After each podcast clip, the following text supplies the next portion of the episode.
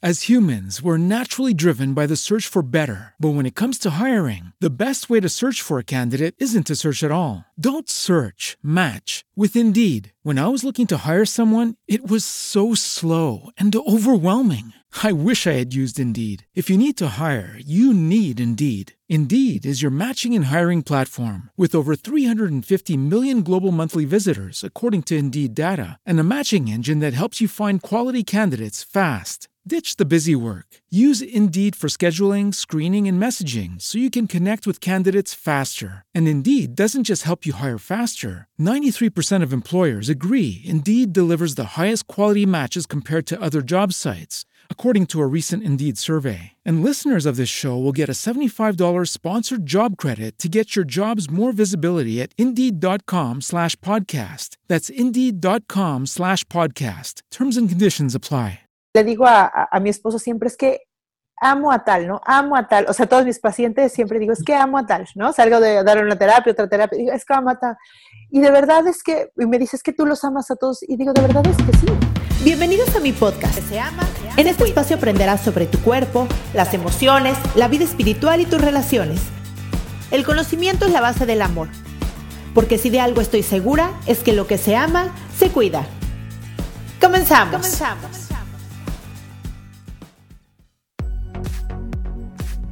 Hola, ¿cómo estás? Bienvenida a este capítulo número 47 de Lo que se ama, se cuida. Yo soy Cristian Raimond, soy mamá de tres niñas, soy psicoterapeuta, me especialicé en niños, adultos, diagnóstico y prevención de trastornos de la conducta alimentaria y en terapia de pareja. Y hoy les traigo a María de Lourdes González. Ella lleva 17 años de experiencia terapéutica, tiene maestría en la psicoterapia gestalt y de grupos, seminario internacional de psicopatología, especialidad en frontera de contacto, especialidad en síntomas, actualizaciones de grupos sobre frontera de contacto y supervisora de casos y docente en el Instituto Humanista de Psicoterapia Gestalt.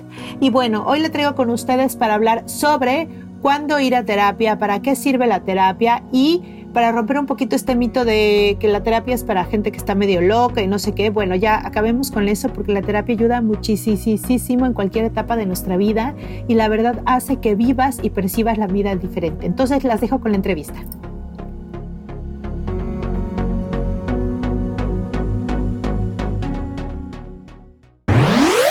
Hola María, ¿cómo estás? Hola Cristina, muy bien, gracias. Gracias por hacerme participar en tu programa. No, gracias a ti por darme un ratito de tu tiempo. Y, bueno, pues me encanta tenerte aquí en el podcast porque siempre, siempre, siempre, déjame decirle a la gente que nosotros estudiamos juntas una especialidad. Y yo desde que te oí hablar en el grupo dije, qué lindo habla esta mujer. O sea, la manera en la que te comunicas, estuvo súper dulce, clara, me encanta. Entonces, cuando quise hablar de este tema, dije, voy a invitar a María porque creo que es la adecuada. Ay, gracias, Cristian, por el privilegio de estar aquí, de compartir con tu audiencia y pues esperamos que esta charla pueda ser, pueda ser útil para las personas que nos escuchan. Gracias. Gracias a ti, María. Y bueno, cuéntanos un poco de ti, cómo decidiste ser psicoterapeuta. Ay, bueno, pues yo vengo de una familia en donde pues mi mamá es psicoterapeuta y, ella se formó cuando yo tenía siete años y yo no entendía muy bien qué hacía. Entonces, em, un poco por ahí fue la espinita. Luego, en la universidad, em, estaba con la, con la duda de poder estudiar medicina y siempre había algo como vocacionalmente hacia el servicio que estaba orientado hacia allá, ¿no? Em, bueno, fui scout, ¿no? Entonces también hay una parte como de, de estar en contacto con personas que tienen pues, menos oportunidades que yo y que están en situaciones de vulnerabilidad que me hicieron acercarme a poder hacer algo más que no sea solamente mirarme a mí misma, sino algo más por los demás. este, entonces creo que por ahí había algo en, tanto el servicio y también poder contribuir eh, mi mamá y mi abuela decían que, que, había que eh, como dejar este mundo mejor que lo encontramos, ¿no? Entonces, sí creo que hay una vena fuerte en mi familia de servicio, eh, de pronto un poco católica, ¿no? de parte de, de, mi familia materna. yo soy más agnóstica, pero pero sí, como de poder hacer algo más por los demás, que no sea solamente trabajar o, hacer cosas para nuestro propio bienestar, sino también para los demás, ¿no? Y eso viene, yo creo que de, de muchas generaciones. Es un poco el sello de mi familia, me parece. Sí, entonces por lo que escucho, vienes de una familia sanadora. Ay, qué lindo. sí, y fíjate que es, es como muy interesante porque creo que es como sanando nos sanamos, como el privilegio de poder dar terapia también es una forma también de nosotros estarnos cuidando y de, de, transformarnos.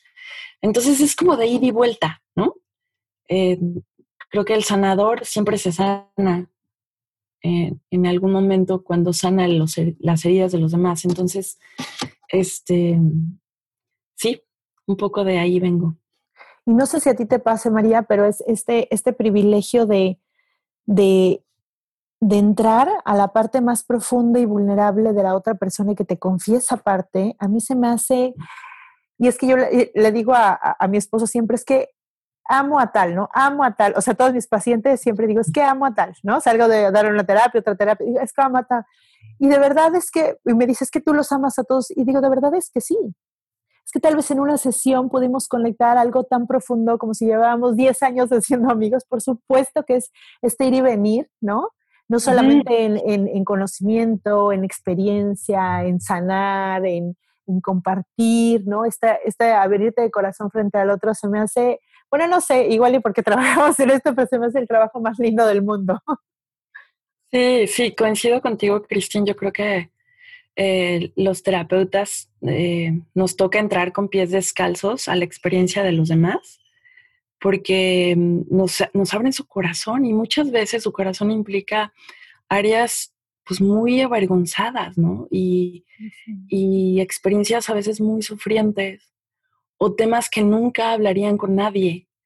Entonces somos pues receptores de muchas confesiones, inclusive también de experiencias que para la misma persona son muy extrañas de contar, ¿no? Entonces, tener a un interlocutor con el cual puedes confiar, pues eso se va ganando con, con un terapeuta que crea ciertas condiciones de confianza que permitan que el otro pueda abrirse. Y aquí me parece muy importante, Cristín, como recordar que para aquellas eh, personas que están buscando tener terapia, eh, para mí es importante que se sientan con la confianza de hablar. Y eso implica que a quien elijan debe de tener un juicio importante dentro de, la sesión. Es decir, cuando alguien te interpreta rápido, ¿no? Te juzga, termina lo que tú estás diciendo, pues te puedes sentir sumamente juzgado e invadido en tu experiencia. Y eso hace que después ya no confíes ni cuentes mucho de ti. Entonces la terapia ya no tiene tanto sentido porque se vuelve como un lugar en donde tengo que cuidar todo lo que digo, ¿no? Y de por sí hay muchos espacios afuera que son así. Eh, creo que eso es, eso es algo muy importante que los, los terapeutas necesitamos ejercitar también, ¿no? Eh, a veces tenemos prejuicios acerca de nuestros pacientes y nos toca eh, movernos de ahí hacia la curiosidad y decir, a ver, ¿qué, ¿qué es lo que me trata de decir que no estoy totalmente comprendiendo? Porque es otro mundo, otra manera de mirar la vida, ¿no?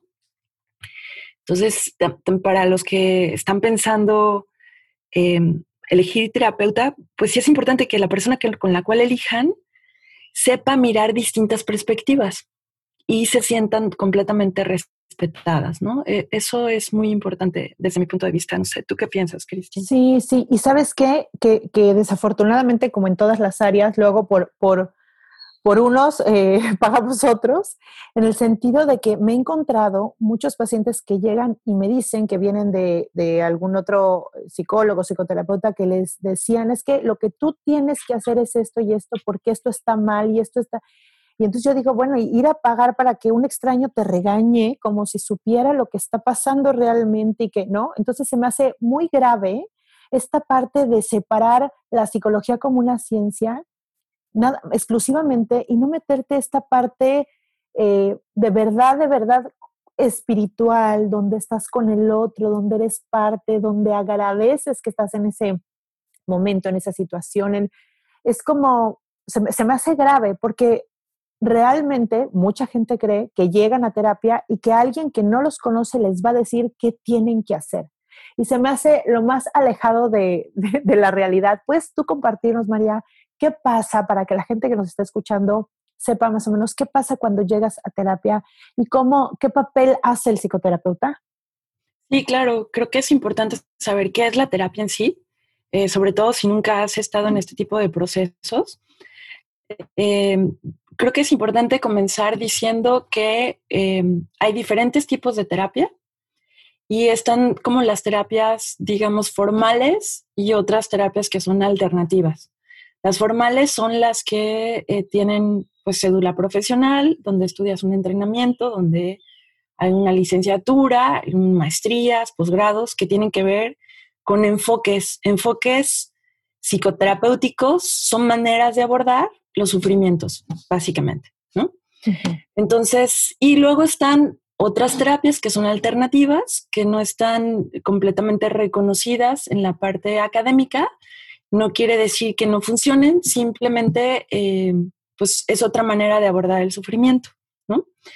Entonces, si pensamos en una terapia más con los enfoques formales, está el psicoanálisis, el conductismo o el interconductismo o cognitivo-conductual, que es otra como línea, está la línea humanista, que es donde nosotras estamos, y, eh, y transpersonal. Estos son los enfoques. Ahora, yo les diría, no se agobien por los enfoques. Lo importante es que ustedes hagan una conexión de confianza y compromiso con la persona que elijan.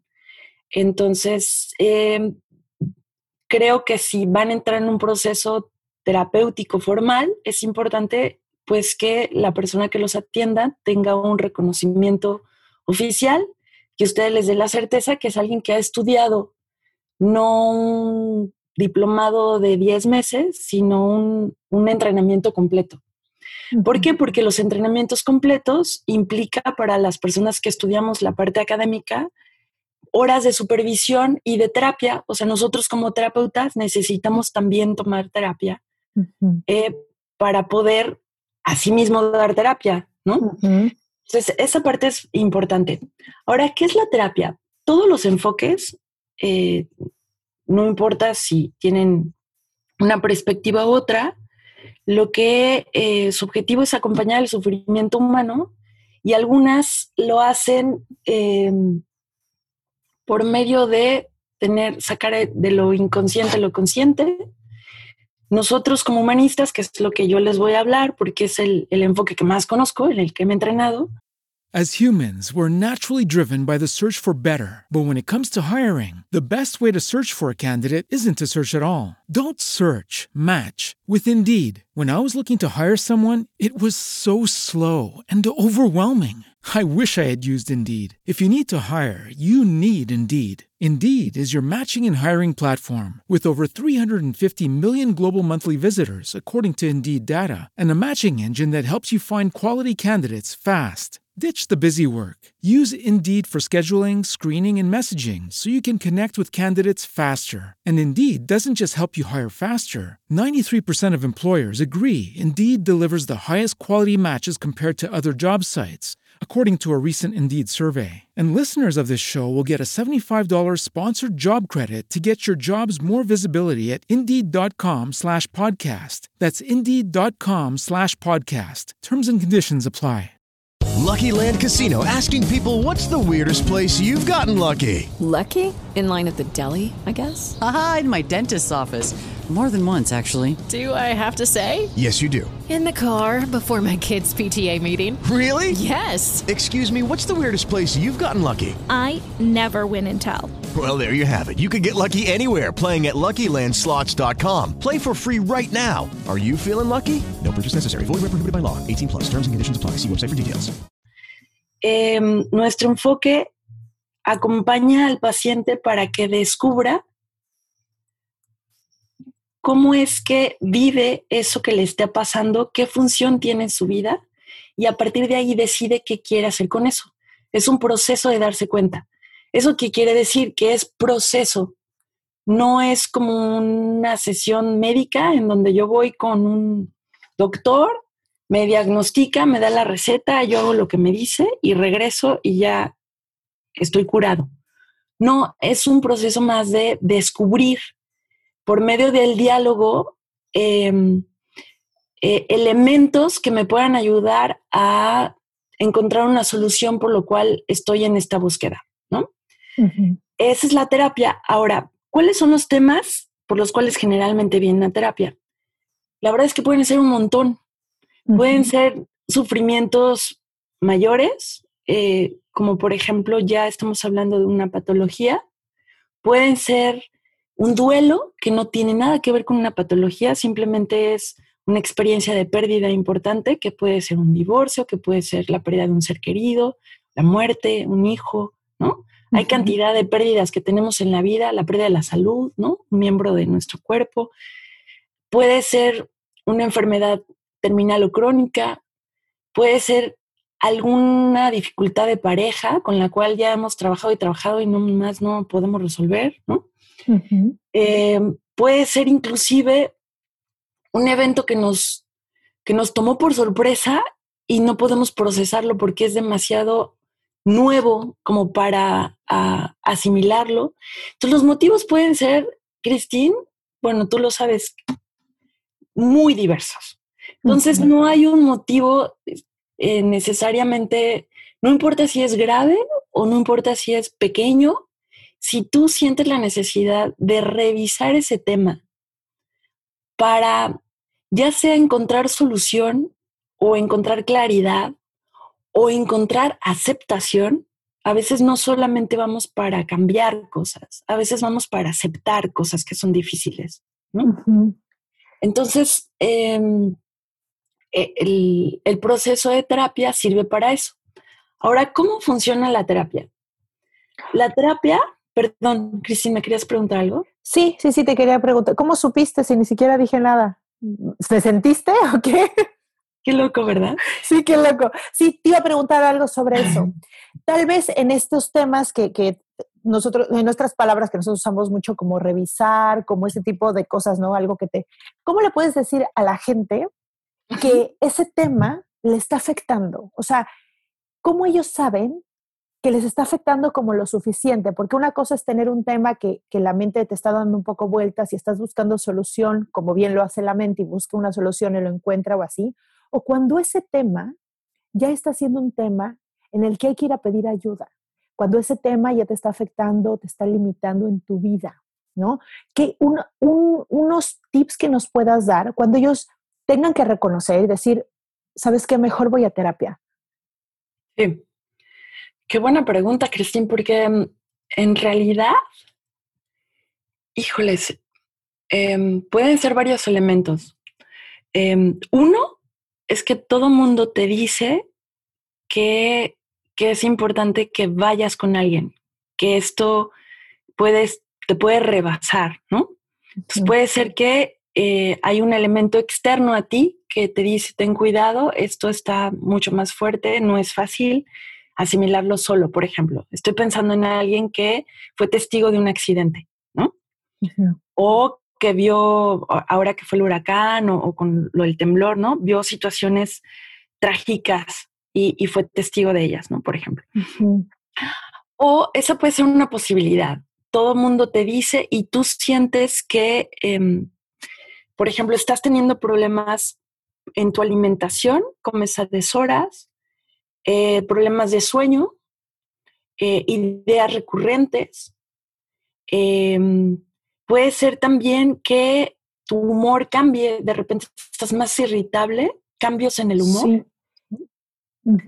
Em, y me encanta que digas esto, María, porque a veces cree la gente que tiene que ir a terapia cuando no sabe qué hacer. O sea, como, como cuando quiere ir a preguntar a alguien, ¿qué tengo que hacer de esto? Y yo digo, a ver, hay tantos temas que se resolverían de una forma tan bella y tan profunda yendo a terapia. Por ejemplo, esto que acabas de mencionar me encanta es, a ver, la gente que tiene muchas veces depresión y la mayoría de las veces se imagina, o sea, la gente que tiene depresión se imagina que la gente que tiene depresión está acostada en su casa, en su cama llorando. porque no saben que dentro de la depresión está el dejar de disfrutar cosas que antes disfrutabas, el sentirte irritable, el reaccionar enojado por cualquier cosa, el cambio en tu alimentación, el no poder dormir. Entonces, como ni siquiera, como tienen una idea de lo que es depresión, una idea de lo que es ansiedad, una idea y no saben, no se acercan. Y es gente que lleva incluso años sufriendo algo como tú dices, esto, por ejemplo, de la alimentación. ¿Qué pasa que no puedo dejar de comer? ¿Qué me está pasando que no puedo dormir y que me cuesta tanto trabajo? ¿O qué pasa que todo el día estoy pensando en la misma idea? ¿O qué pasa que ya prefiero no ir con mis amigas, que no quiero salir de casa, que prefiero no estar en cosas sociales? Que ahí es cuando hay que poner como una alerta roja y decir, a ver, ¿qué me está pasando? Si yo antes disfrutaba mucho salir con mis hijos al parque y ahora no quiero salir de mi cuarto, ¿qué me está pasando que todos los días no puedo dormir? ¿O qué me está pasando que me dicen cualquier cosa y grito, estoy alterado, eh, me siento amenazado, me siento, ¿no? Y eso, que es muy frecuente, es simplemente una de, con, con tan solo una de esas cosas, vale la pena ir a terapia. Vale la pena porque es solamente un síntoma. ¿Tú qué piensas, María? Sí, efectivamente, Cristín, coincido contigo.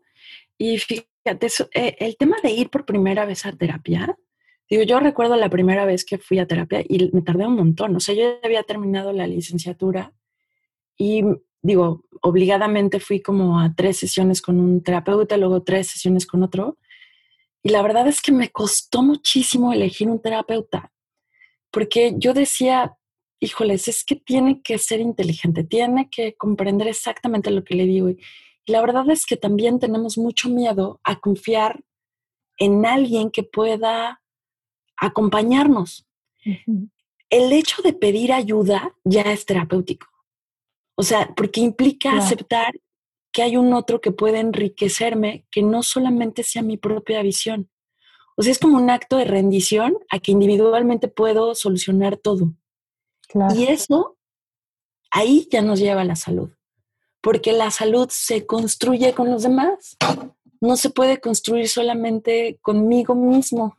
Necesitamos, porque la felicidad no tiene sentido si no es compartida, porque el llanto es mucho más em, consolador y restaurador cuando es con alguien que te abraza, ¿no? O sea, e, el, no quiere decir que las experiencias individuales no sean válidas. Lo que trato de decir es que siempre estamos en relación con los demás.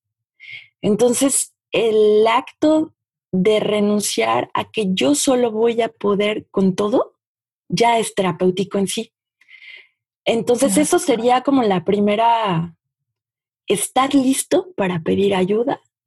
E, eso yo digo que a veces hace como el 50 o el 80%. Claro, y además te voy a decir, tiene que ver mucho con estas ideas de que ir al psicólogo es estar loco, ir, cuando, a ver, se te descompone el coche y no dices, a ver, bueno, al menos yo, voy a abrir el motor y voy a tratar de comprender cómo funciona y voy a, a ver, se me descompone el coche y voy corriendo con el mecánico y le digo, por favor, señor, ayúdame, que no tengo ni idea qué pasó, ¿no? O si, o sea, en, mil, en mil, o si me, hasta me tengo que cortar el pelo o lo que sea, voy con alguien que sabe de eso, porque estoy consciente que tal vez lo podría hacer yo, pero ¿para qué? Si hay alguien que lleva haciéndolo años, que lo hace bien, que me lo, y que, ¿no? Y que me va a compartir un pedacito de su experiencia, de su conocimiento, y entonces es como aceptar que en el mundo hay diferentes talentos y personas, y es hermosísimo pedir ayuda. Es hermosísimo, ¿no? Sí, sí, Cristina, y creo que eh, hay otra parte, como bien dices, es poder confiar, que eso es toda una habilidad, ¿no? Eh, en que puede haber un otro con el cual compartir. Em, y fíjate que esto es muy importante cuando, cuando me llaman la primera vez y me dicen, oye María, a ver, ¿cómo sé si funciona o no la terapia? Yo les digo, lo que hace que funcione la terapia no es solamente lo que pasa en la sesión, sino lo que pasa entre una sesión y otra. Claro. Es decir, hay una metáfora que a mí me encanta y que la uso como para explicar qué es lo que hacemos los terapeutas es hay un proceso de diálogo, yo hago algunas preguntas, indago junto contigo y descubrimos como piezas del rompecabezas. Estas piezas las descubrimos juntos en esa sesión. Y pon tú que tú te llevas una o dos piezas en esa sesión. Y luego el día siguiente mientras riegas tu jardín o mientras te bañas, te cae el 20 de otra cosa, que a lo mejor ni siquiera hablamos en la sesión, y vas uniendo otra pieza. Y luego hablas con tu esposo, esposo o tu esposa, o con tus hijos, o con un amigo, y vas uniendo otra pieza. Y cuando llegas a la semana que, que viene, en los próximos 50 minutos, tú ya traes nuevas piezas como paciente las pones junto conmigo, que soy el terapeuta, que no soy el experto en tu vida, soy el que te va a acompañar con algunas intervenciones y con algunos, con el método que aprendimos, que estudiamos, para que puedas descubrir más acerca de eso y puedas ir completando tu rompecabezas. Y aquí, Cristín, hay, hay algo importante. A veces en algunas sesiones solo encontramos una pieza y no sabemos dónde va porque los procesos humanos no son completamente lógicos. Los emocionales tardan más y algunos de ellos no embonan rápidamente con la lógica. Y eso nos ha pasado a todos. Tenemos dos sentimientos, de agradecimiento y de venganza. ¿Cómo es posible? Pues sí, el ser humano alberga la contradicción. Entonces, esas piezas todavía no se juntan porque no tienen todavía forma ni vínculo. Y a veces así pasa en una sesión y me puedo ir un poco intrigada de qué fue lo que pasó en la sesión. Y en la semana, en lo que pasa en una semana y otra, voy descubriendo más hasta que puedo encontrar el sentido, la aceptación, la solución a esto que, que me acongoja. With lucky landslots, you can get lucky just about anywhere. Dearly beloved, we are gathered here today to. Has anyone seen the bride and groom? Sorry, sorry, we're here. We were getting lucky in the limo and we lost track of time. No, Lucky Land Casino, with cash prizes that add up quicker than a guest registry. In that case, I pronounce you lucky. Play for free at LuckyLandSlots.com. Daily bonuses are waiting. No purchase necessary. Void where prohibited by law. 18 plus. Terms and conditions apply. See website for details. Lucky Land Casino asking people, "What's the weirdest place you've gotten lucky?" Lucky? In line at the deli, I guess. Aha, in my dentist's office. More than once, actually. Do I have to say? Yes, you do. In the car before my kids' PTA meeting. Really? Yes. Excuse me, what's the weirdest place you've gotten lucky? I never win and tell. Well, there you have it. You can get lucky anywhere playing at LuckyLandSlots.com. Play for free right now. Are you feeling lucky? No purchase necessary. Void where prohibited by law. 18 plus. Terms and conditions apply. See website for details. Para mí es muy importante, eh, digamos que hay un, hay una queja, una petición que está detrás de cada paciente que viene con nosotros. Es, está contrariado, está doliente, a veces está confuso, a veces está eh, enojado, ¿no? O sea, hay muchas maneras de venir a pedir apoyo o ayuda. Y eso se va transformando entre sesión y sesión. ¿Cómo sabemos que funciona? Porque más o menos, digo eso, no lo puedo decir así tácitamente, pero a la cuarta sesión más o menos, de una sesión a otra, con un trabajo terapéutico, hay un, hay un cambio en la percepción, en la manera en que me siento.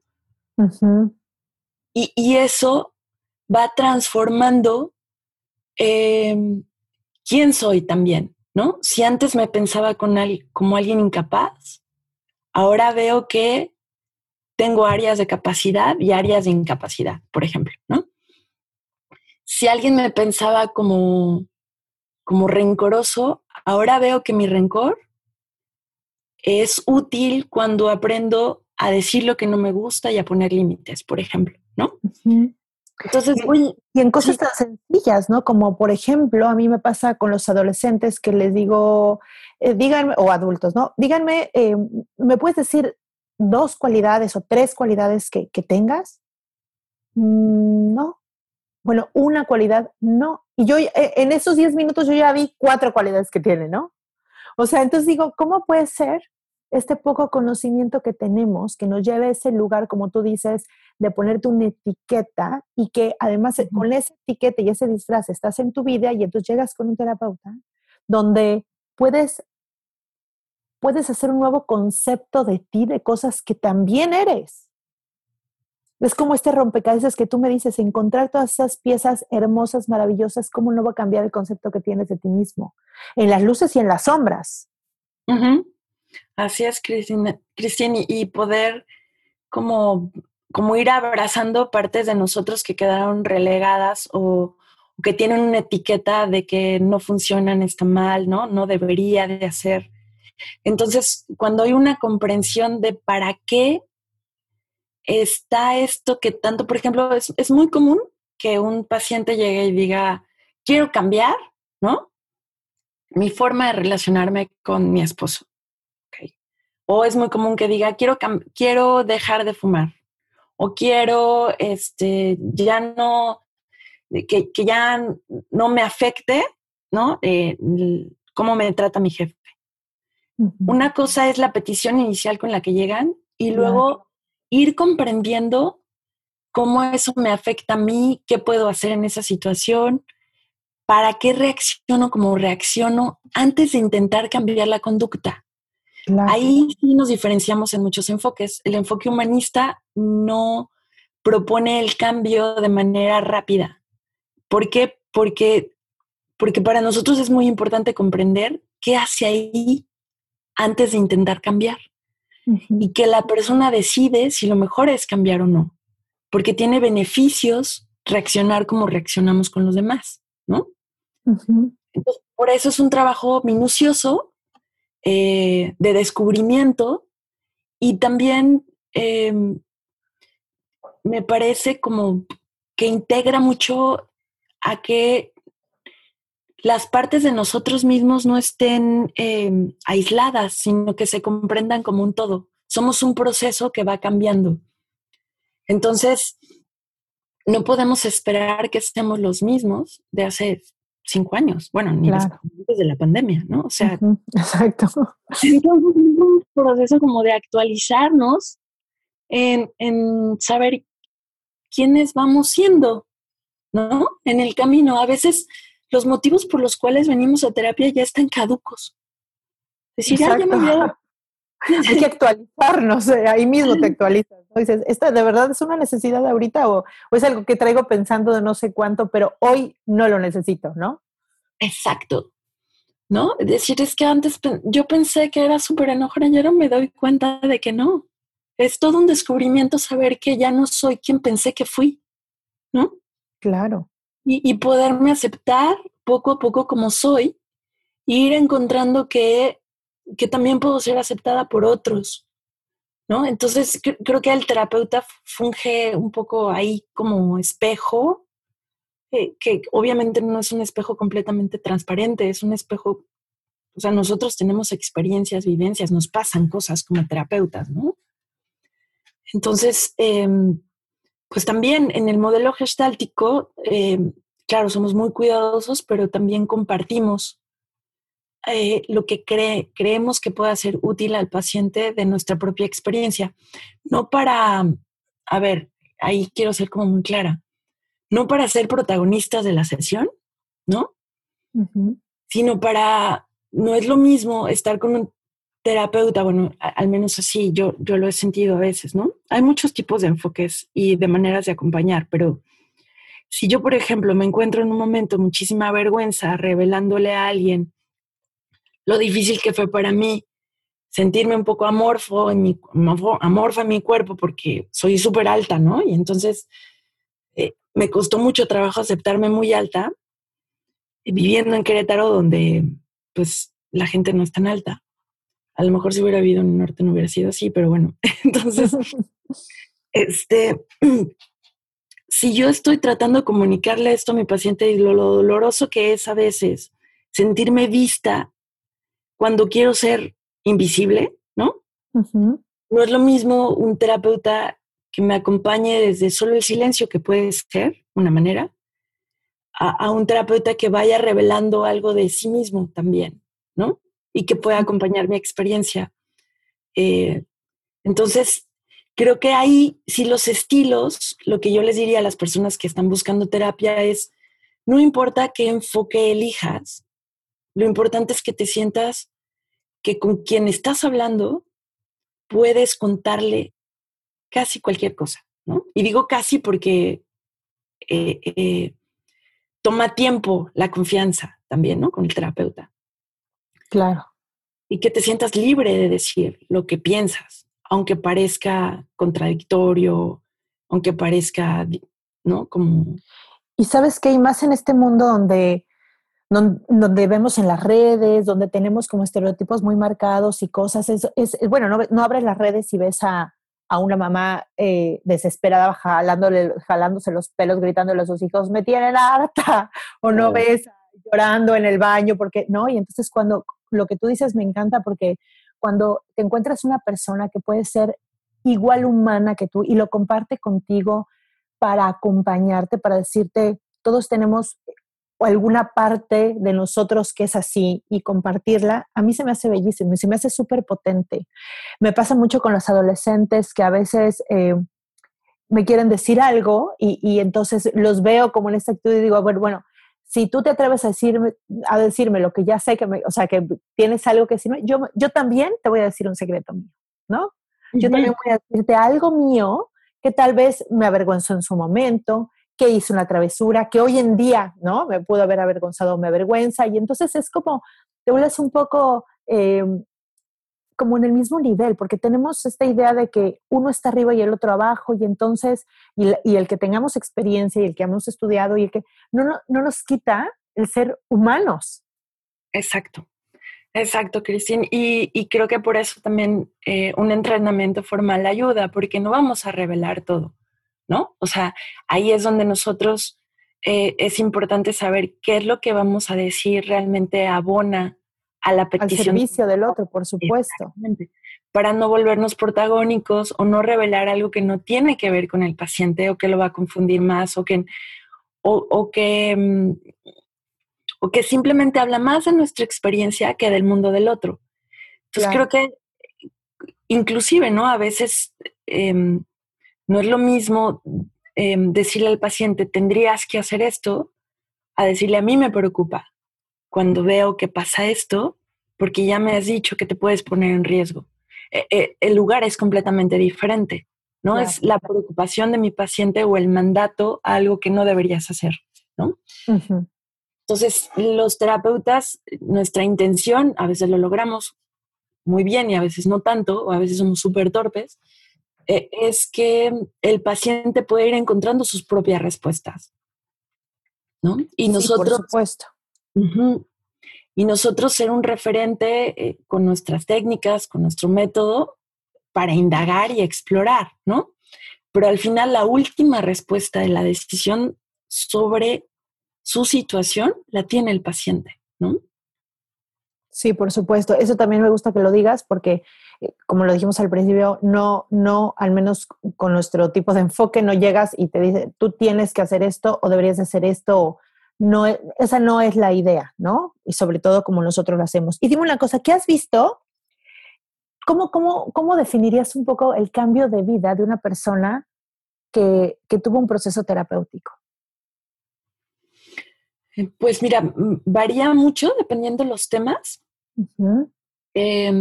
Y, creo que nos lleva también a la pregunta de cuándo ya es momento de, de, soltar, ¿no? La terapia, porque luego hay este miedo de, uy, voy a estar ahí años y años, ¿no?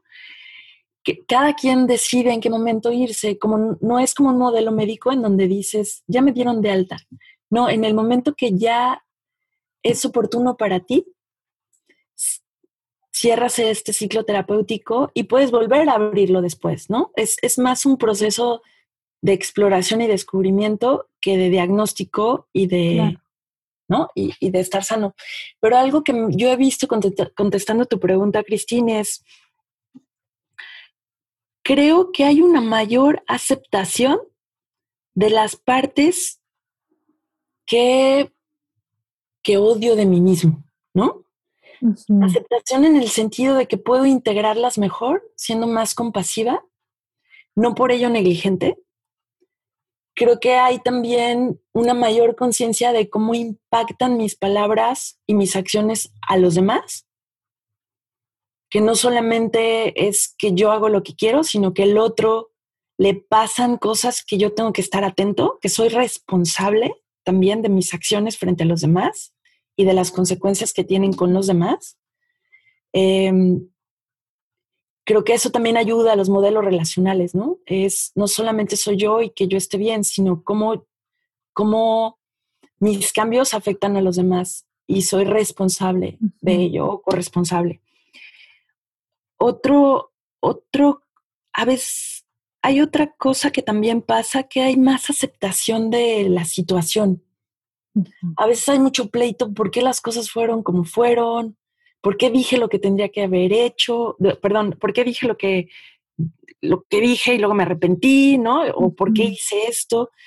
Eh, por supuesto que hay una más mayor responsabilidad frente a la culpa em, y, y, frente también un trabajo importante del perdón, ¿no? Que el perdón ya sabemos que es un proceso, no se puede dar como de la noche a la mañana, tarda. Em, mayor reconciliación con los demás y con nosotros mismos. Ah, yo creo que hay un... Sigue habiendo curiosidad por saber quién soy con los demás. Creo que eso también se despierta. Eh, mayor respeto hacia mí y hacia los demás. Y creo que con menos dificultad para abrir las emociones frente a los otros o cerrar las emociones frente a contextos muy difíciles para, para cuidarnos también. Em, mejor lectura de, del entorno, o sea, como que puedes leer más fácilmente dónde estás para saber qué hacer. Y, siempre un mayor autoconocimiento, ¿no? Sí, sí, Cristina. O sea, dedicarle una hora de tu semana a, a poner el reflector totalmente en ti, para ir a, tu terapia y darte el momento, el tiempo, el espacio, el enfoque para, como tú dices, de una semana a otra se queden aquí estas ideas, estas, estas emociones que puedes ir bajando la siguiente sesión y así. Eh, se me hace, ya eso, como tú dices, es súper terapéutico. Es decir, sí, necesito, quiero y me merezco una hora de poner todo reflector en mí porque soy importante, porque es importante. Entonces, a mí se me hace un proceso bellísimo. Tú sabes que todos los procesos son diferentes porque por lo mismo que dices vienen por diferentes cosas, pero siempre, siempre, siempre son reveladores, siempre son bellos, aunque el dolor esté ahí, ¿no? Es bello verlo. Y, y, bueno, creo que, creo que tenemos una gran dicha de trabajar en esto, ¿no? Sí. Como empezamos, sí, es algo bellísimo, ¿no? Sí, Cristina, y que sabes que también como actúa de rebote, es ahora sí que por mí y todos mis compañeros, ¿no? O sea, lo que yo trabajo en terapia, siempre voy a hablar de mis relaciones importantes. Entonces, también eso se va transformando. O sea, voy por mí y también por mis relaciones, ¿no? Claro, claro, claro. Entonces, eso, eso va como de rebote a, a un bienestar con las personas que, que están cerca y también eh, también a la comprensión de otros sufrimientos, porque como ya puedes verte a ti con eso que te pasó, cuando es, eh, también te vuelves un poco más empático. Claro. Al sufrimiento de alguien más dices, híjoles, yo también me he sentido así, ¿no? Ya no nos, nos quitamos un poco esta parte de juzgar las experiencias del otro tan rápidamente, ¿no? Decimos, a ver, yo también la pasé difícil, entonces no es tan fácil decir qué debería ser el, que esté enfrente de mí. Por supuesto. Y María, dinos alguna, compártenos una pregunta que le hago a todas mis invitadas, porque me encanta escuchar estas diferentes respuestas de diferentes perspectivas. Dime algo que hagas todos los días con la intención de cuidarte. Ay, todos los días. Creo que Em, para mí es importante meditar, aunque sea 15 minutos, para poder, em, sí, como, como vaciar la mente y poder estar con mi respiración y mi cuerpo. Entonces, em, para mí es, es, muy importante estar conectada con, no solamente con, mis ideas, sino con, con, mi, es, con mi cuerpo, ¿no? Con lo que me dice mi ritmo cardíaco, ¿no? Mi temperatura, mi respiración. Y eso, eso alberga como un refugio para mí que me permite eh, estar en paz aunque haya turbulencia. ¿No? Claro, por supuesto. Y, que hay algo más, más grandioso que eso, ¿no? Es así como si lo vendieran, ¿dónde se podría comprar eso, ¿no? Tener paz, a o sea, no importando lo que pase afuera. Y sí, se me hace bellísimo esto de meditar, como que, y me encanta que lo digas, porque creo que en este, eh, ahorita en inicio de año, después de la pandemia, veo como en redes y así, ya sabes lo que todo el mundo pone de bajar de peso, hacer ejercicio y todo. Yo digo, de verdad, eh, si viera los beneficios de la meditación, yo creo que sería como el número uno en todas las personas porque el, el poderte sentir más en paz, el poderte es una, es una maravilla, ¿no? O sea, creo que al final es lo que buscamos todos los humanos, no importando dónde estemos, dónde crecimos, las ideas que tengamos o, o el, la idea de éxito que tengamos o de lo que puede existir, el estar en paz, yo creo que es la sensación más bella que podemos tener. Sí, sí, sí, Cristina, y creo que hay muchas maneras de meditar. Hay personas que meditan en movimiento, en baile, ¿no? En, ejercicio. Entonces también es como encuentra tu manera. tu manera, exactamente, de, de poder estar en paz. Y también creo que hay algo que es importante mencionar, que a los terapeutas nos ayuda es nosotros tenemos un espacio de terapia también, porque nos pasan cosas con nuestros pacientes y con nuestra vida en general, y es la forma de darnos mantenimiento.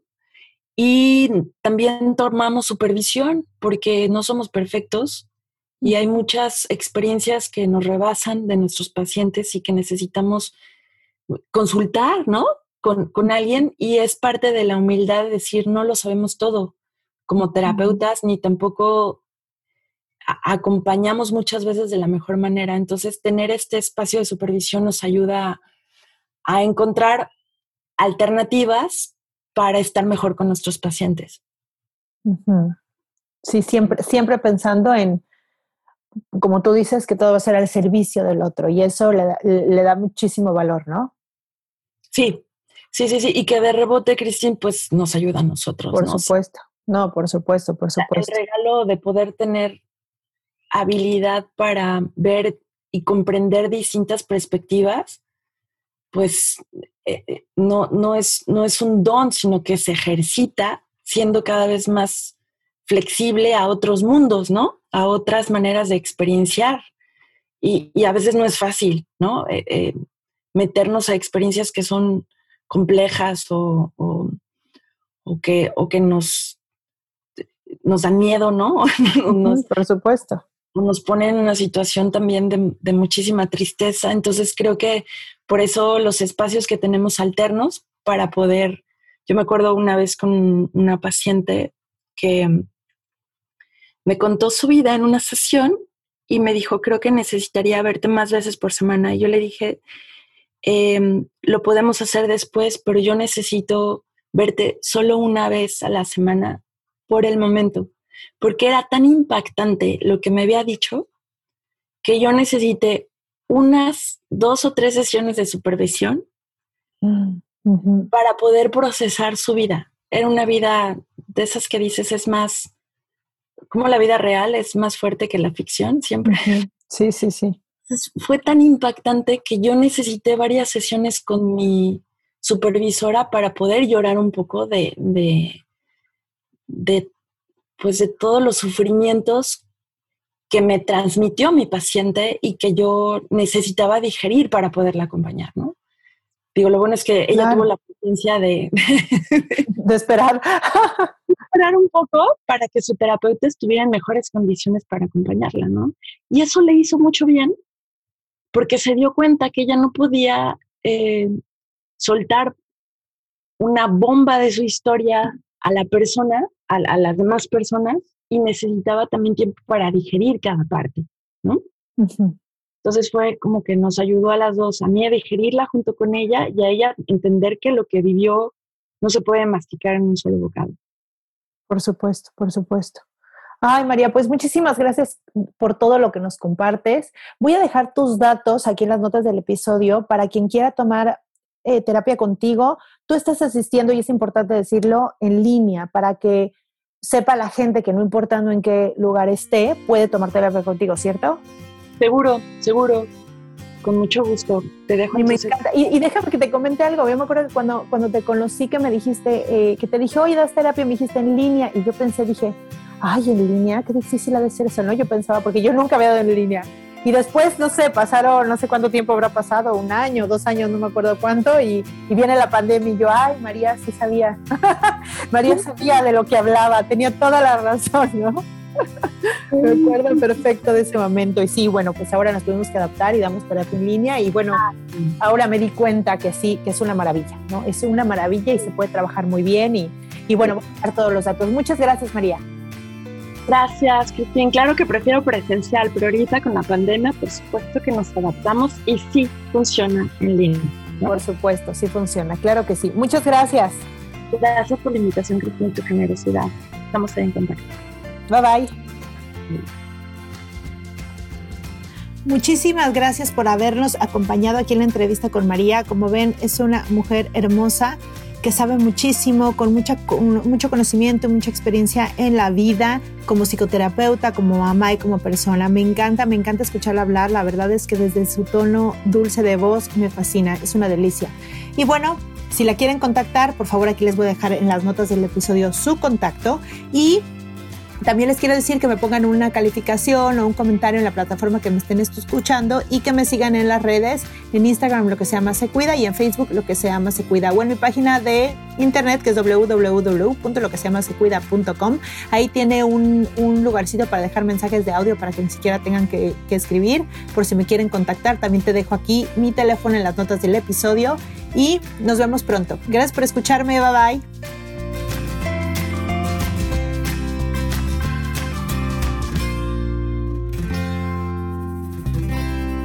Esta ha sido una producción de punto primario.com. Okay, round two. Name something that's not boring. A laundry? Ooh, a book club. Computer solitaire, huh? Ah, oh, sorry, we were looking for Chumba Casino. That's right. ChumbaCasino.com has over 100 casino style games. Join today and play for free for your chance to redeem some serious prizes. ChumbaCasino.com. No purchase necessary. Full prohibited by law. 18 plus terms and conditions apply. See website for details.